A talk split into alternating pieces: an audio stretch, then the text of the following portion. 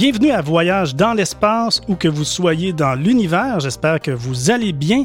Ici Mathieu Rancourt, géographe et passionné des sciences de la Terre et de l'univers. Il est journaliste scientifique, écrivain. Il suit l'exploration spatiale depuis 50 ans. Je suis en compagnie de mon coéquipier, le viking Claude Lafleur. Bonjour. Bonjour Mathieu. Bonjour tout le monde. Aujourd'hui, on va plonger dans le passé pour mieux se projeter dans l'avenir.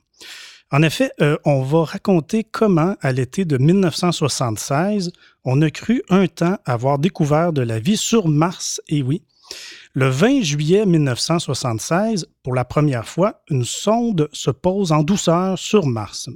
Or, ce Viking Lander 1 était équipé d'un trio d'instruments conçus pour détecter des traces de vie dans le sol martien, traces de vie passées ou présentes.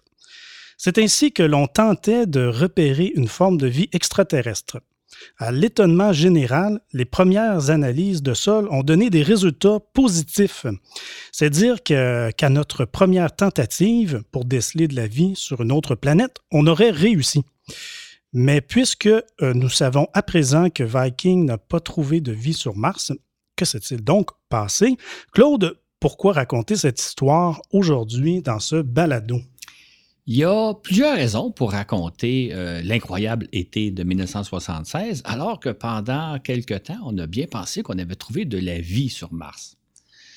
En fait, la première raison peut-être, c'est que ce qui s'est passé à l'été 1976 reflète peut-être ce qui pourrait se passer le jour où on va découvrir une exoplanète qui gravite autour d'une étoile lointaine sur laquelle la vie est possible, un peu comme c'est le cas de Mars.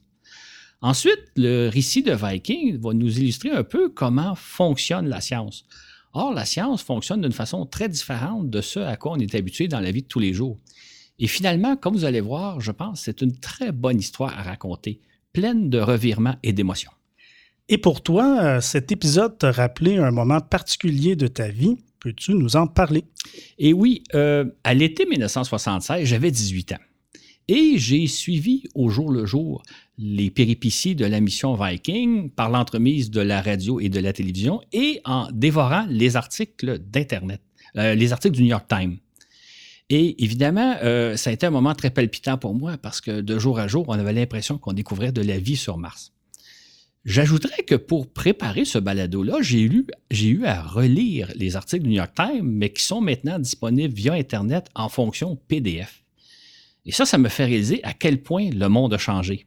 C'est-à-dire qu'il y a, il y a 40 ans, bien sûr, il n'y avait pas d'ordinateur personnel, il n'y avait pas d'Internet, il n'y avait pas de journaux électroniques. En fait, quand on regarde par rapport à la richesse qu'on a aujourd'hui, l'information qu'on avait à l'époque était beaucoup plus rare. Et ça me fait réaliser à quel point on vit dans un monde merveilleux. On vit en quelque sorte, euh, je dirais, en l'an 2000, parce que si on était projeté d'un coup en 1976, on trouvait, je pense, le monde plutôt ennuyant et pauvre en information. On vit vraiment à une époque remarquable. Il s'y passait des choses captivantes, comme nous allons le voir au cours de la prochaine heure. Bon voyage à toutes et à tous.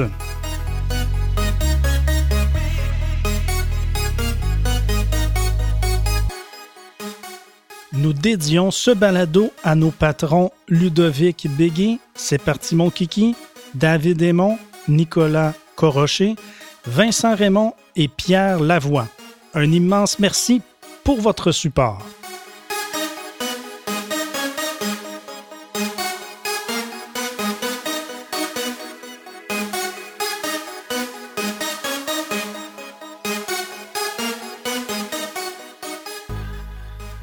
La planète Mars nous intrigue depuis longtemps. C'est probablement la planète qui nous fascine le plus plus que tout autre astre du système solaire.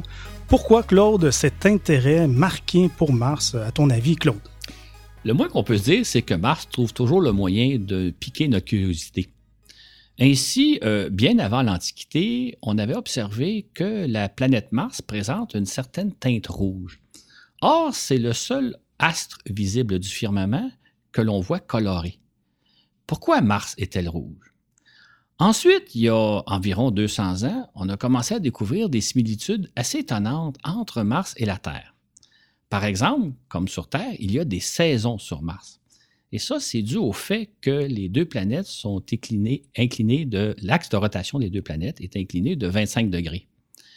On peut imaginer, par exemple, ces deux planètes-là comme des toupies qui tournent sur elles-mêmes et qui sont légèrement penchées sur le côté, donc de 25 degrés, et c'est ce qui génère euh, les saisons. On a aussi découvert que euh, Mars, la durée du jour sur Mars équivaut à peu près à celle de la Terre, c'est-à-dire que Mars prend 24 heures et demie pour faire un tour sur elle-même. Or, on observe, euh, on observe nulle part ailleurs dans le système solaire ce genre de coïncidence. En fait, les, les similitudes entre la Terre et Mars étaient tellement grandes qu'on s'est dit, s'il y a de la vie sur Terre, y compris de la vie développée, de la vie intelligente, il doit sûrement y en avoir sur Mars. En fait, on pourrait même dire que pour certains, la question ne se posait même pas, tant il était évident qu'il devait y avoir une civilisation sur Mars, comme il y en a une sur Terre. On a aussi aperçu des canaux sur Mars, des canaux qui seraient euh, l'œuvre d'une civilisation intelligente. Quels sont ces fameux canaux martiens? Ah, les fameux canaux martiens.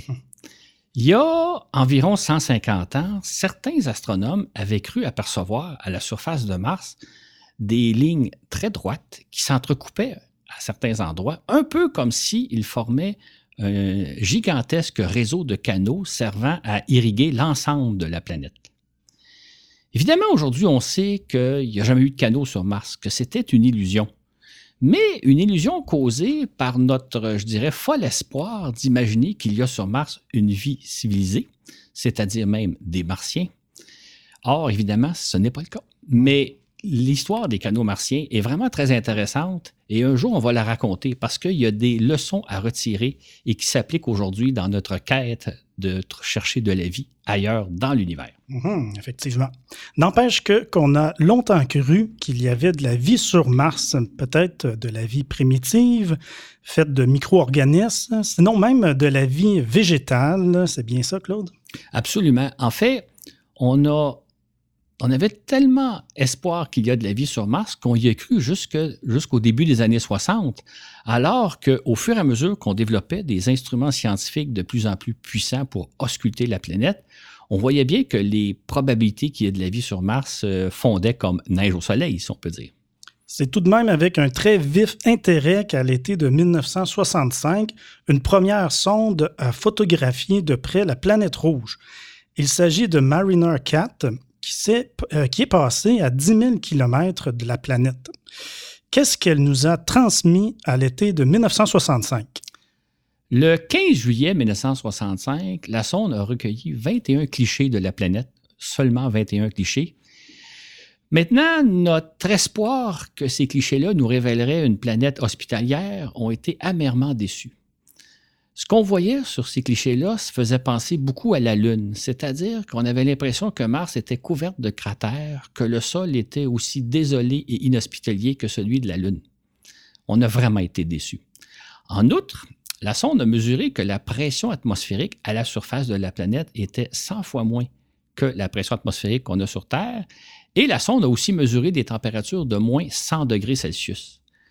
Autrement dit, on peut penser qu'il les conditions de vie au sommet du mont Everest étaient peut-être plus clémentes que celles qu'on retrouve à la surface de Mars. Mhm. Heureusement, par contre, il faut dire que les fameuses 21 photos ne couvraient que 1% de la surface de la planète Mars et, comme on le verra, euh, elles n'étaient vraiment pas représentatives de ce que c'est en réalité Mars. Heureusement que nous avons poursuivi notre exploration. C'est ainsi que quatre ans plus tard, au mois d'août 1969, deux autres sondes survolent la planète. Les Mariner 6 et 7 passent à 3500 km de Mars et nous transmettent une soixantaine de photos. Cette fois, les deux sondes photographient environ 20% de la planète et ils nous font découvrir un astre beaucoup plus intéressant qu'on s'y attendait. Ils ont entre autres constaté que non, la surface de Mars n'est pas recouverte de cratères euh, et qu'elle est même très différente de la Lune, beaucoup moins accidentée. Et les photos aussi nous montraient que la surface était beaucoup plus pâle que, la Lune. On n'était pas sur la Lune, heureusement d'ailleurs. Par contre, les sondes n'ont photographié aucun canot martien, alors qu'on espérait peut-être qu'il en existerait. Et aussi, elles nous ont montré que la planète était beaucoup plus hospitalière que ce qu'on imaginait. Donc, l'espoir qu'il y aurait peut-être de la vie, peut-être primitive sur Mars, faisait, euh, renaissait à nouveau. Mhm. Et puis, en 1971, la sonde Mariner 9 devient la première à se placer en orbite autour d'une planète autre que la Terre. Elle a pour mission de cartographier en détail 70% de la planète martienne, en plus d'étudier son atmosphère. Ce que la sonde Mariner 9 nous a montré, c'est une planète absolument fascinante. Entre autres, elle a photographié qu'à mains endroits sur la planète, il y, a des, ce qui ressemble comme à deux gouttes d'eau à des lits de rivières asséchés. Ça a été vraiment des photos qui, ont fait, euh, qui nous ont fascinés parce qu'on s'est demandé est-ce que l'eau aurait jadis coulé à la surface de planète Mars, de la planète? Ensuite, la sonde a photographié quantité de terrains qui ressemblent à des déserts terrestres, nous ont montré aussi quantité de failles. Donc, une planète très riche, très différente de la de la Lune auquel on s'attendait un peu au début. C'est donc dire que la planète redevenait encore plus fascinante plus on l'explorait. Quatre sondes américaines nous ont dévoilé la planète rouge. À cette époque, on était en pleine course à l'espace entre Américains et Soviétiques.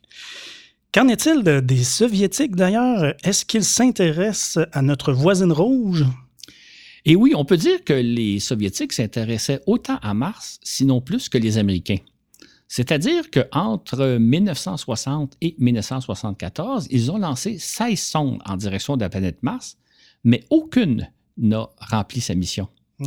Et ça, c'est assez étonnant puisque lorsqu'on considère les succès que les Soviétiques avaient remportés aux abords de, la Lune et de Vénus, entre autres dans le cas de Vénus, ce sont eux qui ont fait les principales grandes découvertes dans les années 60-70 et c'est aussi les seuls qui ont photographié le sol de la surface de, Vénus. Euh, ce qui nous amène à dire que quand on, on, regarde les succès des uns aux abords de Mars et des autres aux abords de Vénus, on peut en quelque sorte dire que Mars serait la planète américaine et Vénus la planète soviétique, sans pour autant qu'on peut dire pourquoi c'est comme ça. Et ce sera d'autant plus vrai avec l'opération Viking. C'est ainsi que le 20 août et le 9 septembre 1975, la NASA lance les sondes Viking 1 et Viking 2. Il s'agit en réalité de quatre sondes, puisque chaque Viking est constitué d'une sonde orbitale qui va ausculter Mars durant des années à la manière de Mariner 9, tandis que deux autres sondes, dites Viking Lander, tenteront de s'y poser.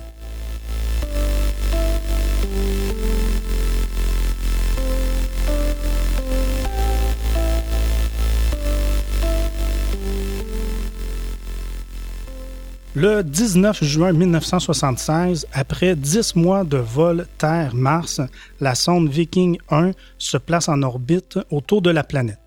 Commence alors le fabuleux été de 1976. Est-ce que tu t'en souviens, Claude, de ça? Absolument. Oui, je vais, toujours me souvenir du jour où Viking, le Viking 1 s'est placé en orbite autour de Mars parce que j'ai lu la nouvelle dans le Washington Post. En fait, c'était la première fois que je visitais la capitale américaine, mais ça, c'est une autre histoire. Mhm. Viking 1 s'est d'abord placé en orbite autour de Mars avant de s'y poser. Claude, pourquoi ne pas atterrir directement? C'est une question très pertinente parce que de nos jours, lorsqu'une sonde est destinée à se poser sur Mars, elle le fait directement sans se placer en orbite, ce qui fait économiser énormément de carburant. Cependant, à l'époque des Vikings, on connaissait très mal la planète Mars, ce qui fait qu'on voulait d'abord se placer en orbite, photographier le site d'atterrissage pour voir ce qu'il en est, et ensuite décider de se poser. Et c'est dire qu'au moment où la sonde se place en orbite autour de Mars, le 19 juin, on prévoit que le lander va se poser sur Mars le 4 juillet 1976, c'est-à-dire à, l'occasion du 200e anniversaire de la fondation des États-Unis. C'est donc dire que la sonde allait peut-être offrir un cadeau aux Américains, un atterrissage sur Mars au moment de leur bicentenaire. Hmm. Mais nous savons que Viking Lander 1 s'est posé le 20 juillet. Qu'est-ce qui s'est passé? Ce qui s'est passé, c'est que quand la sonde Viking Orbiter 1 a photographié le site prévu d'atterrissage, on s'est rendu compte que l'endroit était beaucoup plus accidenté qu'on pensait. La sonde s'est donc mise à rechercher un deuxième site plus favorable, mais encore là, le site repéré n'était pas adéquat. C'est finalement le troisième site qui a été considéré comme assez sécur pour que la sonde puisse s'y poser, ce qui fait que ça a reporté l'atterrissage au 20 juillet. L'atterrissage a donc eu lieu le 20 juillet, comme tu viens de le dire. Ça, c'est sept ans, jour pour jour, après l'alunissage d'Apollo 11 et les premiers pas de Neil Armstrong. Dans le balado Un automne planétaire, on relate le fait que l'atterrissage sur Mars de la sonde InSight en novembre dernier a représenté sept minutes de terreur les contrôleurs et responsables de la mission étant condamnés à suivre la descente et l'atterrissage de la sonde sans pouvoir intervenir si les choses tournent mal. Était-ce la même chose à l'époque de Viking? A-t-on là aussi vécu les fameuses sept minutes de terreur? Euh, oui et non. Euh, oui, dans le sens que, comme à l'époque de Viking, comme aujourd'hui, lorsqu'une sonde se pose sur Mars, tout se fait automatiquement sans aucune intervention humaine. La sonde va donc réussir ou échouer son, son atterrissage par elle-même. Par contre, à l'époque, on ne parlait pas de terreur, on ne parlait pas de sept minutes de terreur. C'est-à-dire qu'on était très conscient qu'un atterrissage était risqué. En fait, on redoutait beaucoup l'échec, c'était très probable. Mais à l'époque, on ne parlait pas de terreur. Peut-être un signe des temps. Viking Lander 1 euh, s'est-elle posé de la même manière qu'Insight ou de façon différente? Euh, l'atterrissage s'est fait sensiblement de la même façon, presque identique même d'ailleurs. Ce qui fait que la sonde euh, Viking Lander s'est séparée de l'orbiteur trois heures avant l'atterrissage prévu et elle est entrée dans l'atmosphère euh, martienne à la vitesse de 16 000 km/h. Elle s'est alors servie d'un bouclier thermique pour perdre une bonne partie de sa vitesse, puis d'un parachute et de rétrofusée pour finalement se poser au sol à la vitesse de 9 km/h. Cette vitesse-là correspond à peu près à celle d'un parachutiste qui arrive au sol. C'est donc dire que la sonde s'est posée réellement en douceur sur la surface de Mars. Hmm, effectivement. Et ça a dû être un moment magique, donc un, premier atterrissage sur Mars. Ah oui, je m'en souviens très bien. C'était un mardi matin. Et j'avais les yeux rivés sur mon petit écran de télévision noir et blanc, même s'il n'y avait rien à voir. En fait, tout ce qu'il y avait, c'est qu'on entendait le contrôleur de l'émission qui annonçait que, d'après les informations qu'on recevait de la sonde Viking, tout se passait comme prévu. La sonde s'est ainsi posée sur la planète Mars à 7h53. Maintenant, comme il faut 19 minutes aux ondes radio pour franchir les 350 millions de kilomètres qui séparent la Terre de Mars, nous, on le, on le su seulement à 8h12. Et là, ce fut le grand éclatement de joie comme ça arrive à chaque fois qu'une sonde arrive à bon port. Atterrissage, s'est exclamé Richard Bender, l'un des contrôleurs de la mission. Nous avons atterri, nous recevons plusieurs indications qui confirment l'atterrissage. Viking Lander 1 s'était posé sur une planète baptisée Christ Planitia. La plaine d'or, plus précisément par 22 degrés de latitude nord et 47 degrés de longitude ouest, sur Terre, de telles coordonnées, ça correspond bien au désert euh, situé en Arabie saoudite. Soulignons que le lander s'est posé dans un endroit qui est à 3 km en dessous du niveau moyen de la planète Mars. C'est-à-dire que s'il y avait des océans sur Mars, la sonde se serait posée en quelque sorte à 3 km sous le niveau des océans. Pour les géologues, c'était un endroit idéal pour chercher de la vie sur Mars parce qu'ils se disaient c'est probablement au fond d'une vallée qu'on peut trouver peut-être de l'eau liquide. Maintenant, ils nous avaient dit que les probabilités d'y trouver de la vie étaient quand même très minces, c'est-à-dire qu'au mieux, on avait peut-être une chance sur 50 de trouver de la vie, mais peut-être même plus une chance sur un million. Donc, les espoirs étaient quand même faibles, même s'ils étaient là.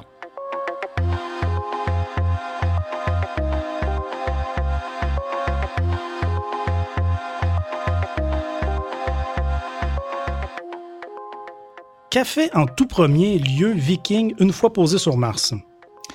Viking a fait, je pense, ce que tout bon touriste doit faire lorsqu'il pose les pieds quelque part, c'est-à-dire regarder où il met les pieds. Le fait est, c'est que Viking a, la première photo que Viking nous a transmise de la surface de Mars, c'était justement photographier son pied pour voir où il s'était posé. Et euh, ça a été un moment assez remarquable parce que la photo nous est arrivée euh, en direct à la télévision. On le apparaître ligne par ligne, un peu comme euh, un, texte tapé à la dactylo. Fait qu'on a commencé par voir les premières lignes, une première ligne grise, une deuxième ligne grise, etc. Et là, on, voyait bien qu'on voyait le sol très, très proche, en gros plan. Puis on vu apparaître une petite roche et finalement la patte du Viking qui était posée sur le sol. Et le premier constat qu'on a vu, c'est que la patte ne s'était pas enfoncée dans le sol, ce qui donnait à penser que le sol de Mars doit être très dur. Hmm. Et tu gardes aussi un souvenir impérissable de la deuxième photo qui est apparue peu après ton, sur ton écran télé. Peux-tu nous en parler? Ah oui, absolument. Une heure après que Viking se soit posé sur Mars, là, on avait apparaître une deuxième photo qui était un paysage martien. Et encore là, on le vu apparaître ligne par ligne. Et là, on a vu d'abord, dans un premier temps, que le ciel sur Mars est pâle. Il faut dire que c'est une photo noir et blanc. Donc, on voyait que le ciel était pâle, ce qui contrastait beaucoup avec le fait que sur la Lune, le ciel est noir. Déjà là, on n'était pas sur la Lune. Et puis, on a vu apparaître des dunes de sable et des rochers. Et là, on avait l'impression qu'on était dans un paysage euh, de désert sur Terre. On avait l'impression d'un désert terrestre.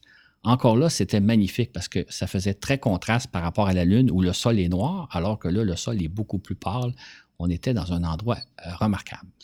Comme l'a constaté l'un des géologues admirant comme toi la scène, Mars est un endroit extraordinairement intéressant. La sonde semble s'être posée dans un désert qui, ajoute-t-il, ressemble énormément à ce qu'on observe en Arizona ou dans le nord du Mexique. Par contre, les températures dans ce désert, mesurées par la sonde, varient de moins 86 degrés Celsius à moins 30 degrés Celsius, alors que nous sommes en plein été, hein, Claude? Absolument. Comme quoi, euh, on avait l'impression d'être dans un désert terrestre, mais il faut vraiment pas se fier aux apparences. Le lendemain, la sonde a transmis une photo qui a fait sensation, qui a même provoqué tout un émoi Peux-tu nous en. Tout un émoi, dis-je bien, peux-tu nous en parler? Absolument. Il s'agissait de la première photo couleur en provenance de Mars. Et sur cette photo, le ciel apparaît bleu et le sol de Mars rouge vif. Hmm.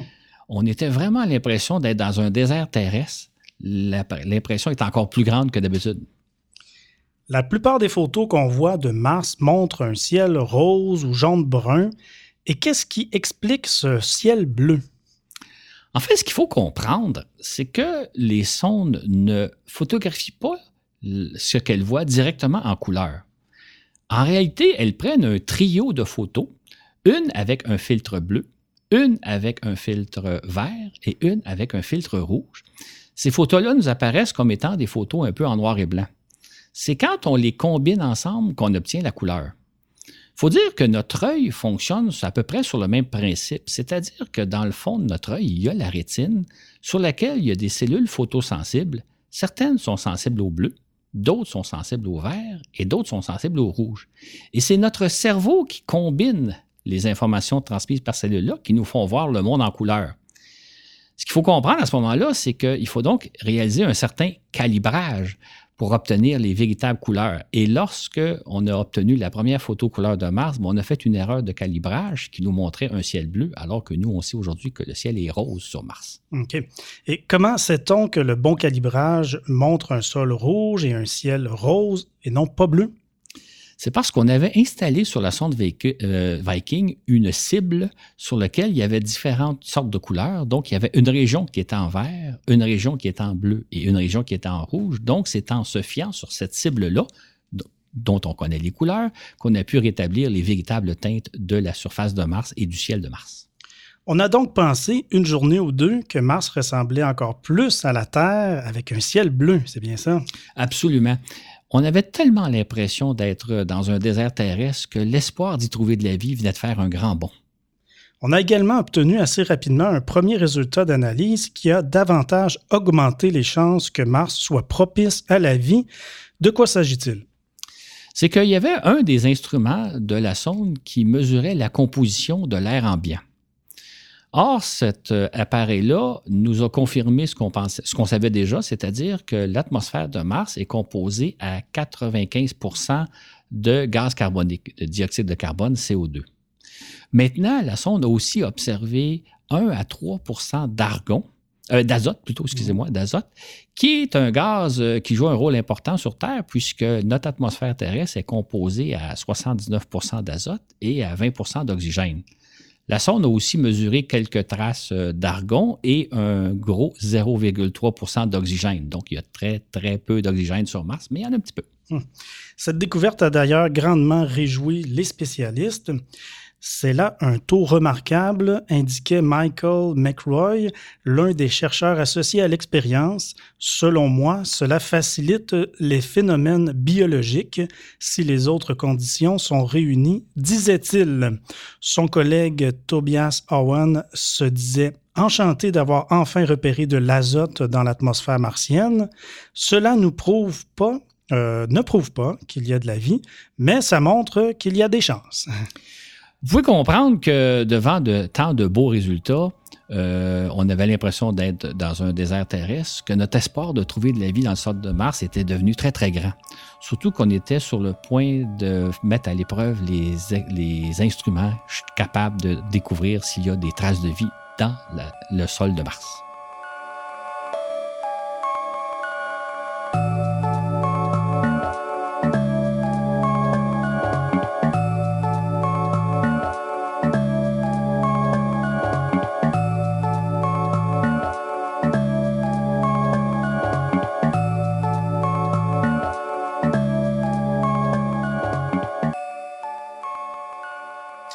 La sonde Viking Lander 1 est munie d'un mini-laboratoire biologique comportant trois instruments spécialisés dans l'analyse de sol afin d'y dénicher la moindre trace de vie présente ou passée.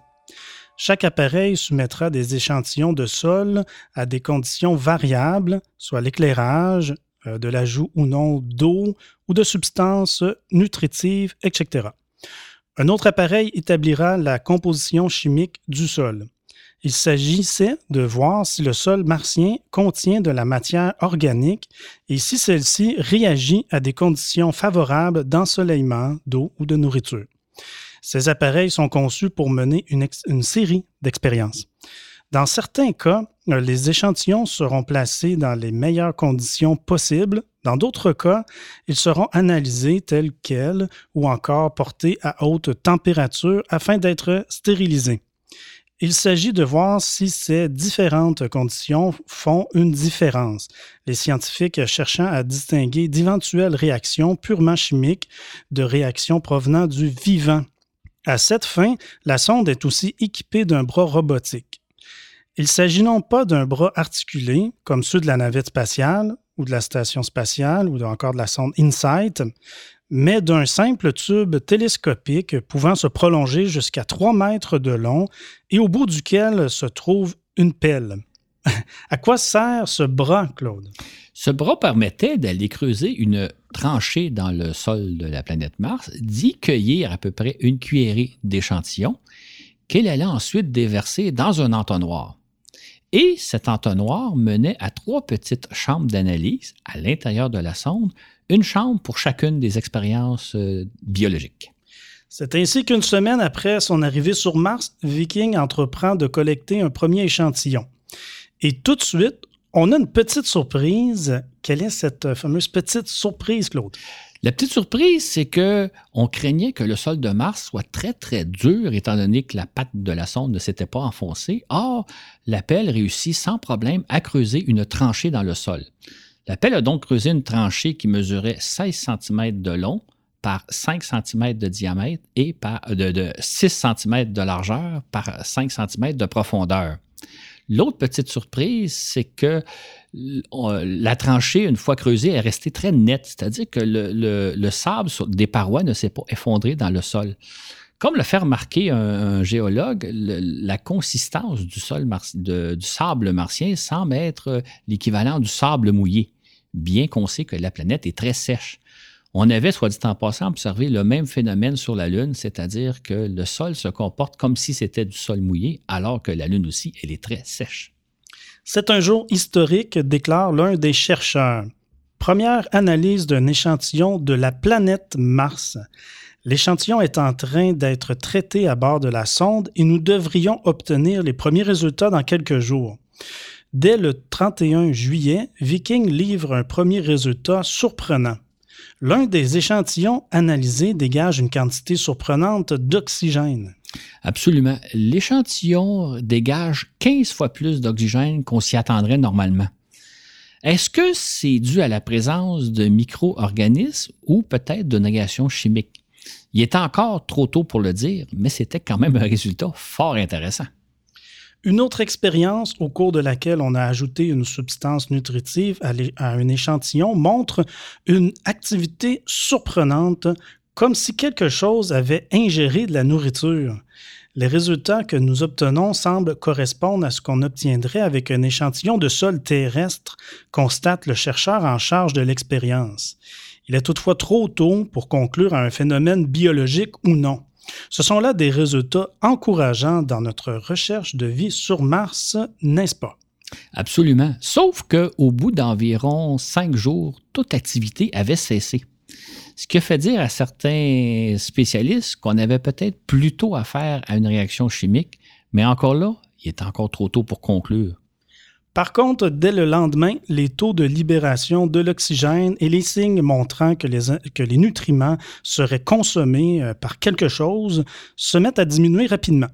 Voilà qui surprend les, les, spécialistes.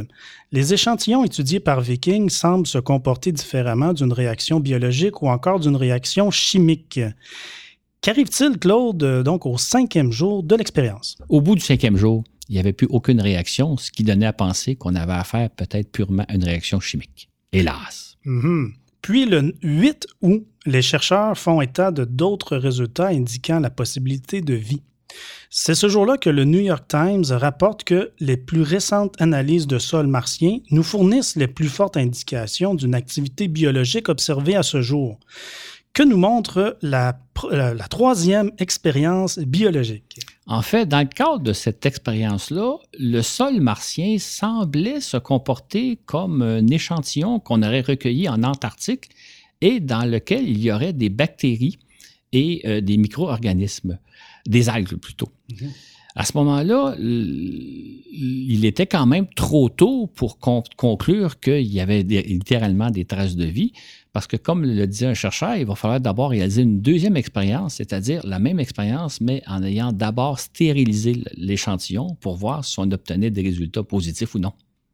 C'est ainsi que l'un des biologistes en chef, Norman Horwitz, explique qu'une règle de base en biologie est que euh, vous ne croyez pas à un résultat tant que vous ne l'avez pas obtenu au moins deux fois je dirais bien que c'est ça. En science, c'est comme ça que ça fonctionne.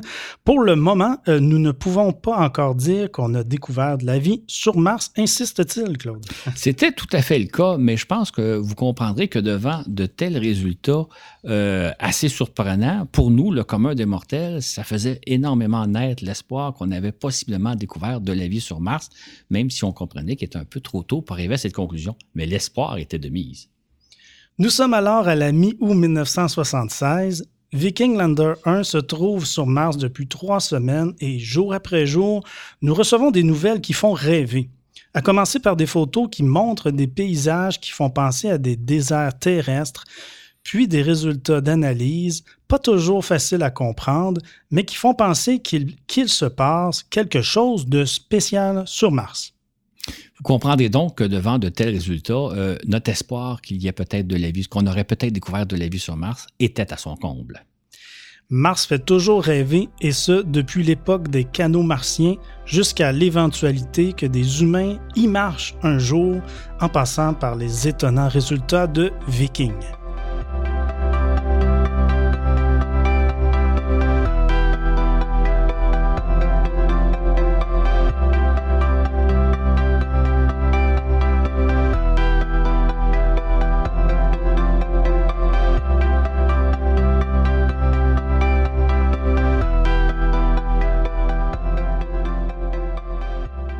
Entre-temps, le 7 août 1976, la sonde Viking 2 se place en orbite autour de Mars, puis le 3 septembre, son atterrisseur se pose sur Utopia Planitia, qu'on pourrait traduire par la plaine du paradis, à 48 degrés de latitude nord et 134 degrés de longitude est.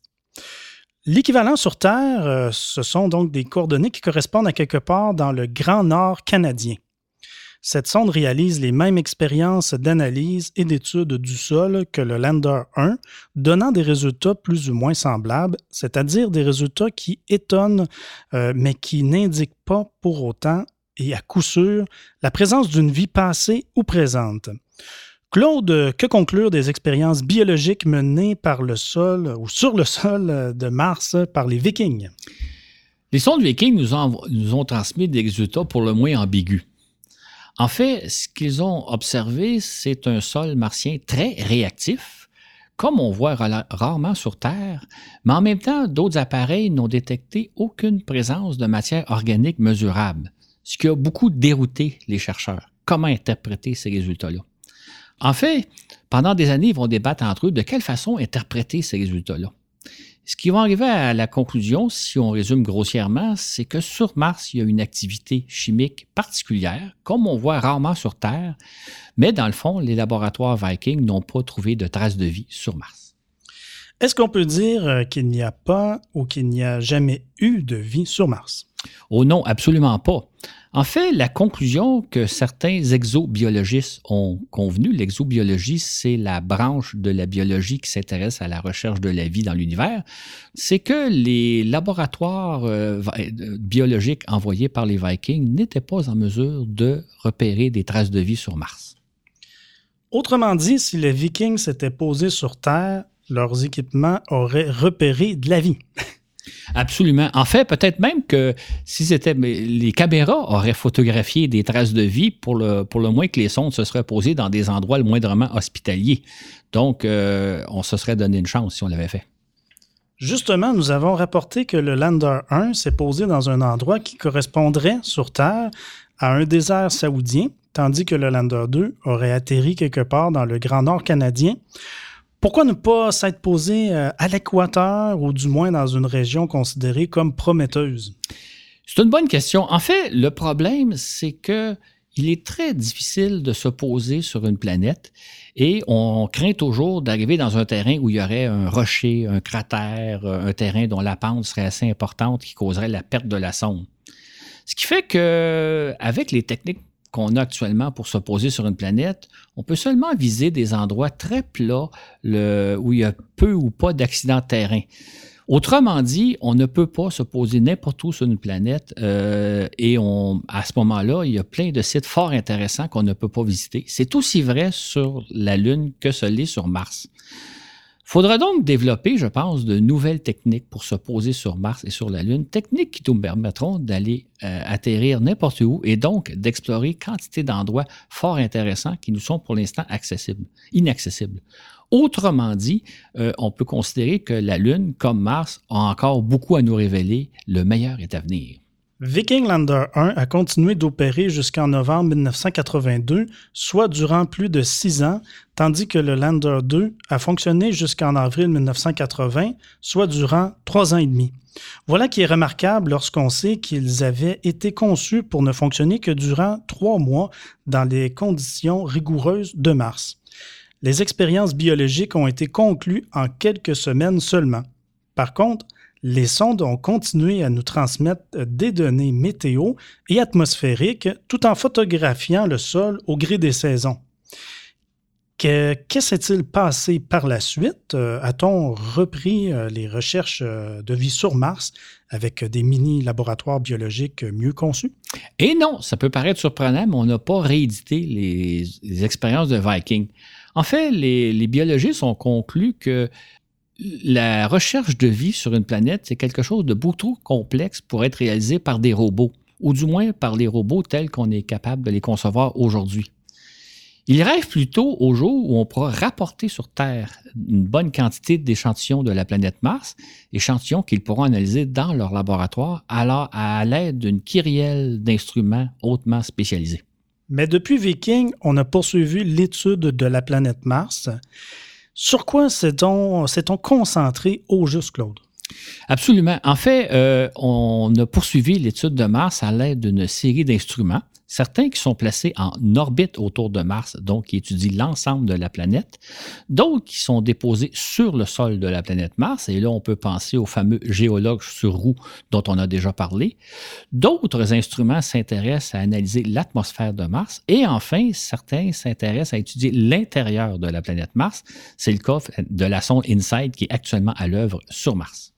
Somme toute, on étudie la planète dans son ensemble sous toutes ses coutures pour obtenir ce que les Américains appellent the big picture, la vision d'ensemble. Qu'est-ce qu'on cherche à comprendre? On cherche deux choses, je dirais. On cherche d'une part à avoir la plus grande compréhension globale de la planète Mars, tout en ayant la compréhension la plus précise possible. Et on peut dire que depuis 40 ans, nos connaissances de la planète ont fait des bons géants. C'est-à-dire, entre autres, qu'on a découvert quantité d'indices qui semblent montrer qu'il y aurait près de la surface de Mars de l'eau, de l'eau liquide. Pour l'instant, on n'en a pas encore trouvé, mais on imagine qu'il en existe en plusieurs endroits et on cherche énormément la présence d'eau liquide près de la surface de Mars. On étudie aussi en détail la géologie de la planète, tentant de comprendre comment elle a évolué en regard de la Terre. On espère même rapporter sur Terre des échantillons de sol martien. Est-ce que c'est exact? Absolument. En fait, si tout va bien, on espère que d'ici une dizaine d'années, vers la fin des années 2020, on sera capable de rapporter sur Terre des échantillons qu'on pourra analyser dans nos laboratoires. On conserve malgré tout l'espoir d'y repérer de la vie de, euh, présente ou des traces de vie passée. Euh, Claude, est-ce qu'on peut encore l'espérer? Absolument. En fait, ce qu'on sait, c'est qu'évidemment, il n'y a pas de canaux sur Mars, il n'y a jamais eu de martiens non plus. Par contre, on est à peu près convaincu qu'il y a eu la possibilité de vie sur Mars, donc avec un peu de chance, on devrait en trouver bientôt.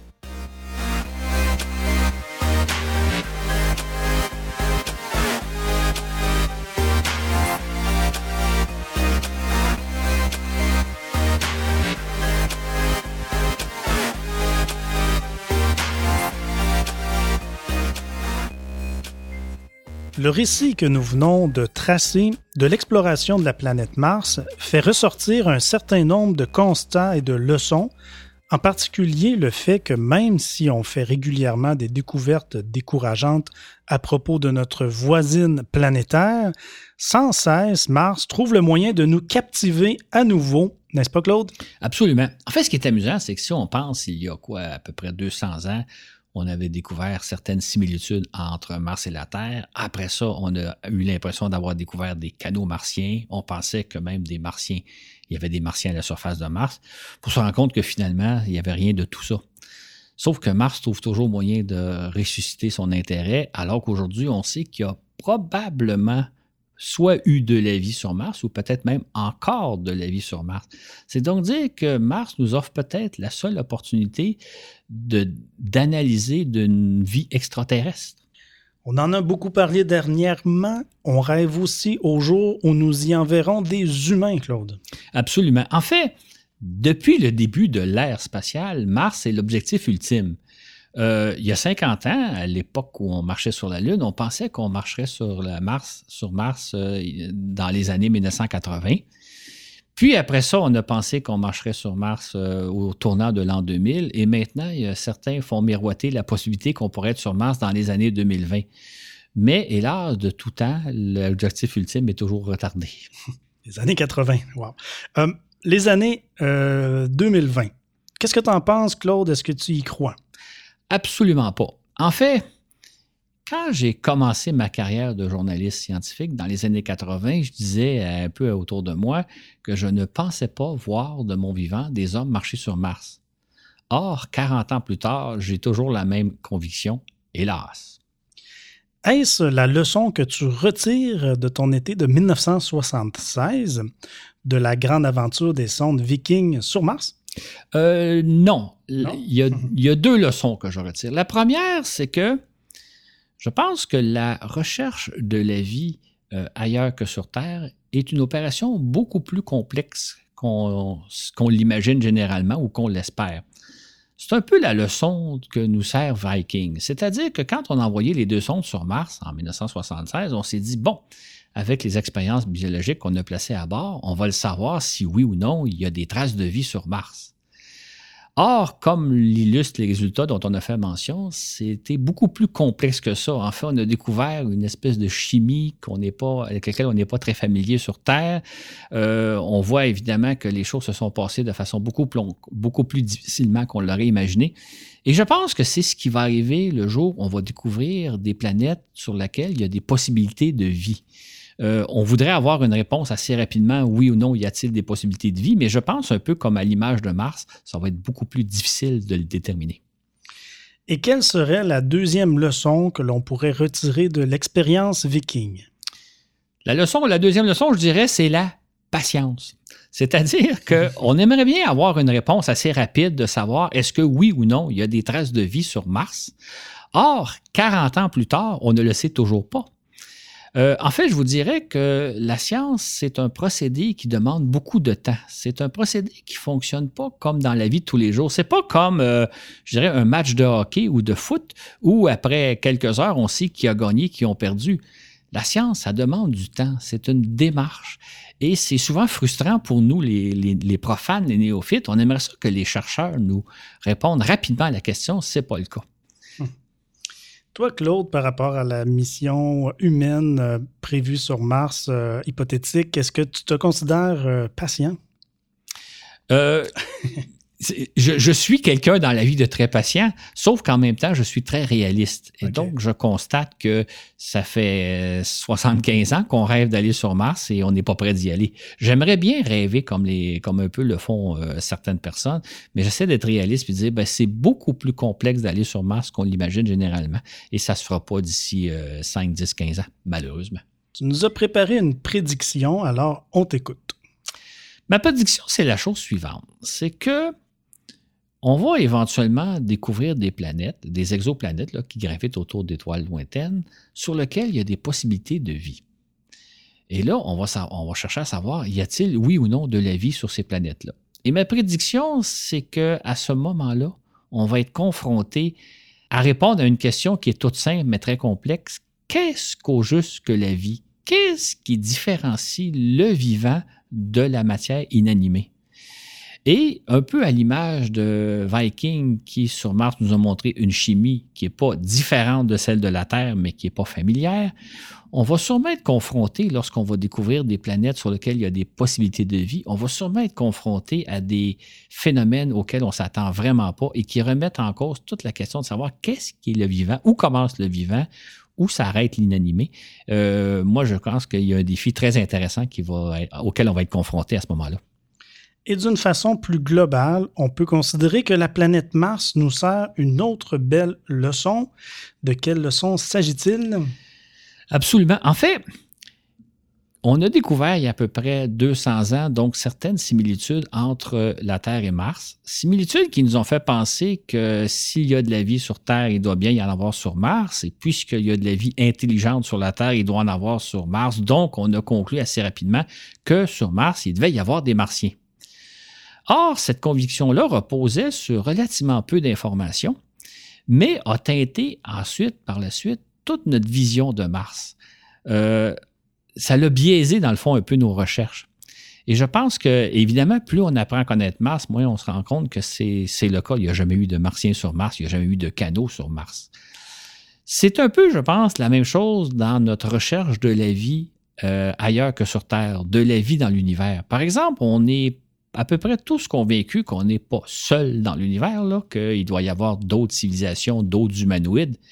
Mais est-ce que c'est vraiment le cas? Et c'est dans ce sens-là que je trouve que Mars euh, nous sert une leçon, c'est qu'il ne faut pas conclure trop rapidement sur des bases, j'oserais dire, strictement logiques, qui que s'il y a de si Mars ressemble à la Terre et qu'il y a de la vie sur Terre, il doit nécessairement y en avoir sur Mars.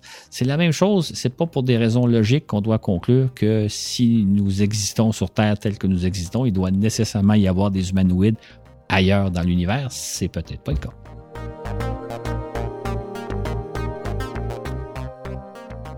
C'est ce qui met fin à cet épisode. Je vous rappelle que le dimanche prochain, euh, les patrons, nos patrons vont avoir droit euh, au fascicule écrit en PDF avec des photos à l'intérieur. Donc, vous pourrez lire l'émission d'aujourd'hui. Ça va être le fascicule 28 et ce sera disponible sur notre page Patreon barre oblique Voyage dans l'espace. Je vous rappelle qu'on a une page Facebook aussi qui s'appelle Voyage dans l'espace. Merci à tous nos patrons qui nous supportent. Sur ce, où que vous soyez dans l'univers, on vous dit à la prochaine pour un autre voyage dans l'espace.